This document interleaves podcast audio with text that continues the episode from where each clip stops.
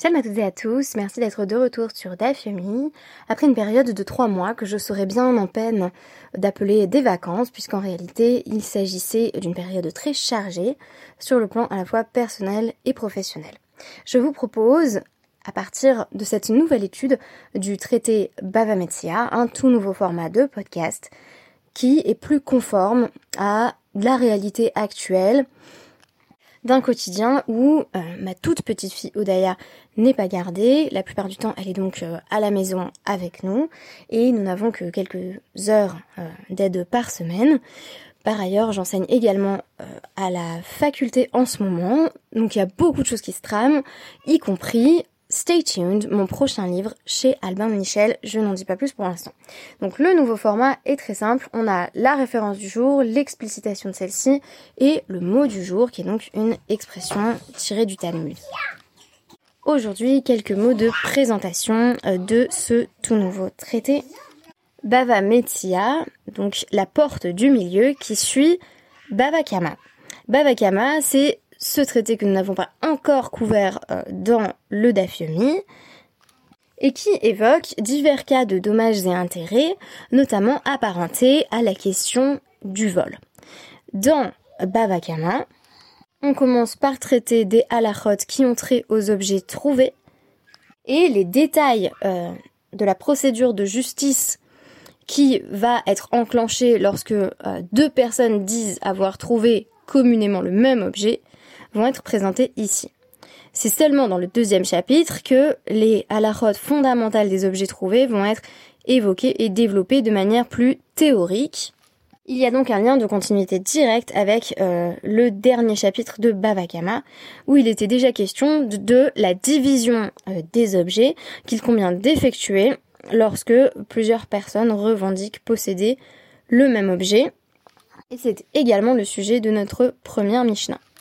De même, le commentaire médiéval du Roche met en avant le fait que c'est parce qu'on a ici un soupçon de vol, comme vous allez le voir, que on a lié ces cas précis à la fin de Babakama avec une continuité logique d'un traité qui porte très largement sur le vol à un traité qui va évoquer d'autres types de dommages et notamment la question des objets trouvés. Tout commence par une Mishnah qui nous dit Betalit Zeomer Ani euh, Metsatia, Vezeomer Ani Metsatia, Zeomer Kulasheli Vezeomer Kulasheli, Ze Ishava She'en Lo Ba Pachot Michetsia, Veze Ishava She'en Lo Ba Pachot Michetsia, Ve Chaloukou. Pardon, c'est Ve euh, Yachloukou. On a donc deux personnes qui tiennent chacun dans la main un vêtement. L'un dit c'est moi qui l'ai trouvé, l'autre dit c'est moi qui l'ai trouvé, et chacun dit tout est à moi, de sorte que on va demander à chacun de jurer je ne possède euh, pas moins de la moitié de cet objet, et on va partager l'objet en deux. La Gamara va commencer par poser la question de ce que signifie euh, cette déclaration. Je l'ai trouvé. Que signifie trouver? Il est mentionné que on pourrait dire je l'ai trouvé dès qu'on l'a vu. Et en réalité, il se pourrait qu'on ait vu l'objet en premier, mais qu'une autre personne s'en soit saisie avant nous. Auquel cas, est-ce que je l'ai trouvé, c'est-à-dire je l'ai vu, suffit à acquérir Il est ici posé que ce n'est pas le cas.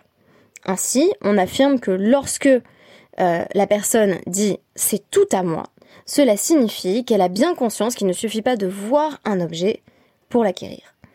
La Gemara va également se poser la question de divers cas où deux personnes euh, font un serment, donc je vois, qui implique une contradiction interne. En d'autres termes, chaque personne qui dit je possède l'intégralité de l'objet, ou en tout cas pas moins de la moitié, ne peut dire la vérité. Comment les sages peuvent-ils imposer un serment qui est, sinon un, un jouat shaker, un serment purement mensonger, au moins une forme de jouat shav la réponse est la suivante. Dans le cas évoqué dans la Mishnah, Ika les Memar, des Leka euh, Chav, on peut dire qu'il n'y a pas ici de serment fait en vain, et mot de Tarvayhum, Behade Agvuhu. Parce que chacun a le sentiment de dire la vérité à 100% En effet, ils ont saisi l'objet exactement au même moment. Ils se sont jetés euh, sur le talit, qu'il faut comprendre dans un sens plus général, de vêtements. Ils ont trouvé un vêtement dans la rue, ils l'ont saisi au même moment, et chacun dit « j'en suis entièrement propriétaire ». Pourquoi ai-je choisi cette référence au euh, jugement de Salomon? Eh bien parce que le jugement de Salomon présuppose précisément que certains objets ne peuvent pas être divisés sur la base d'un serment. Il est notamment question d'un enfant, le seul enfant vivant bien sûr. Je vous rappelle le cas hein, évoqué à travers ce jugement de Salomon. Euh, deux prostituées ont deux bébés. L'un d'eux meurt pendant la nuit et l'autre est accusé d'avoir pris euh, son propre enfant mort et de l'avoir euh, substitué contre l'enfant vivant de, de sa voisine. Et donc on se retrouve au tribunal en présence de Salomon en disant il est à moi, il est tout à moi, il est tout à moi. Enfin chacune en fait a la même euh, déclaration que celle qui est présentée dans la Mishnah. Et ce qui est très amusant, avec une forme d'ironie macabre, c'est que euh, Shlomo Ameler va euh, juger ce cas précisément comme si on était dans la première Mishnah de euh, Bava Metzia, c'est-à-dire affirmer, eh bien puisque vous dites toutes deux que vous en êtes entièrement propriétaire, c'est peut-être que vous l'avez trouvé exactement au même moment, comme s'il s'agissait d'un objet, et par conséquent, vous n'avez qu'à le couper en deux ou partager en deux. Ce qui peut avoir du sens pour la valeur d'un vêtement, il suffit d'évaluer euh, combien vaut ce talit et de diviser la somme en deux, n'a pas de d'application euh, concrète pour un enfant dont la valeur ne serait pas évaluable comme un simple objet. C'est ainsi que une règle qui fait tout à fait sens dans le cadre de l'échange d'objets et dans le cadre de la metsia, ce qui a été trouvé est inapplicable lorsque euh, il est question de l'enfant.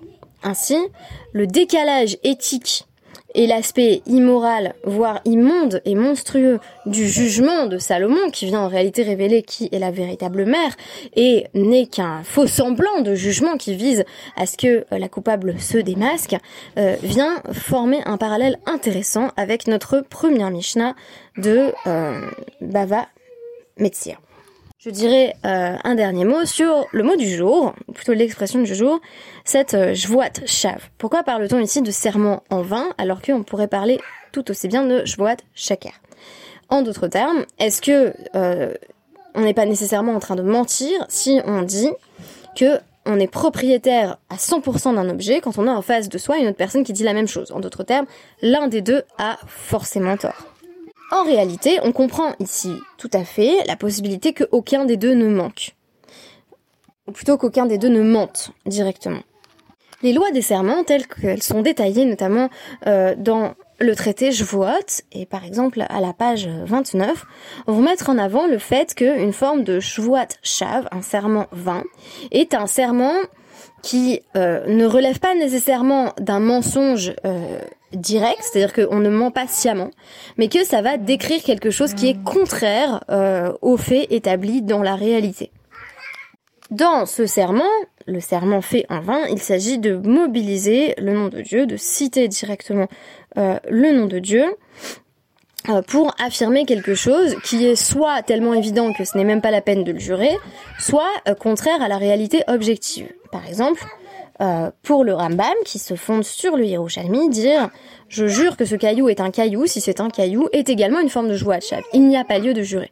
Mais dire « Je jure que euh, euh, ce caillou est un oiseau, si on en est intimement convaincu, est aussi un serment vain.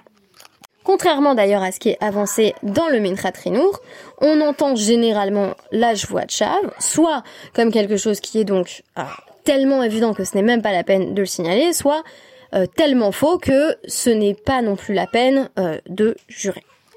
En d'autres termes, contrairement au serment mensonger qui pourrait être un mensonge convaincant et dont on est finalement euh, conscient qu'il s'agit d'un serment mensonger, le serment fait en vain apparaît de l'extérieur comme évidemment faux. Et c'est bien le cas ici dans notre Mishnah où de l'extérieur on a deux personnes qui disent je suis propriétaire à 100%, de sorte que l'un des deux jure nécessairement en vain puisqu'il apparaît que euh, ça ne peut pas être objectivement vrai dans les deux cas. Et pourtant, c'est ici la notion euh, de vérité subjective qui va être mise en avant, puisque on va nous affirmer que dans une certaine mesure, c'est vrai, puisque chacun a saisi l'objet en même temps. Il y a donc une forme de euh, copropriété de l'objet, et chacun est certain en son fort intérieur d'être dans son bon droit et de ne pas jurer en vain en disant je suis propriétaire de l'objet à 100%. Merci beaucoup d'avoir partagé cette réflexion avec moi et je vous donne rendez-vous euh, tout à l'heure pour euh, nos petits euh, dapim enchaînés, donc les premiers dapim du traité Bahamétien.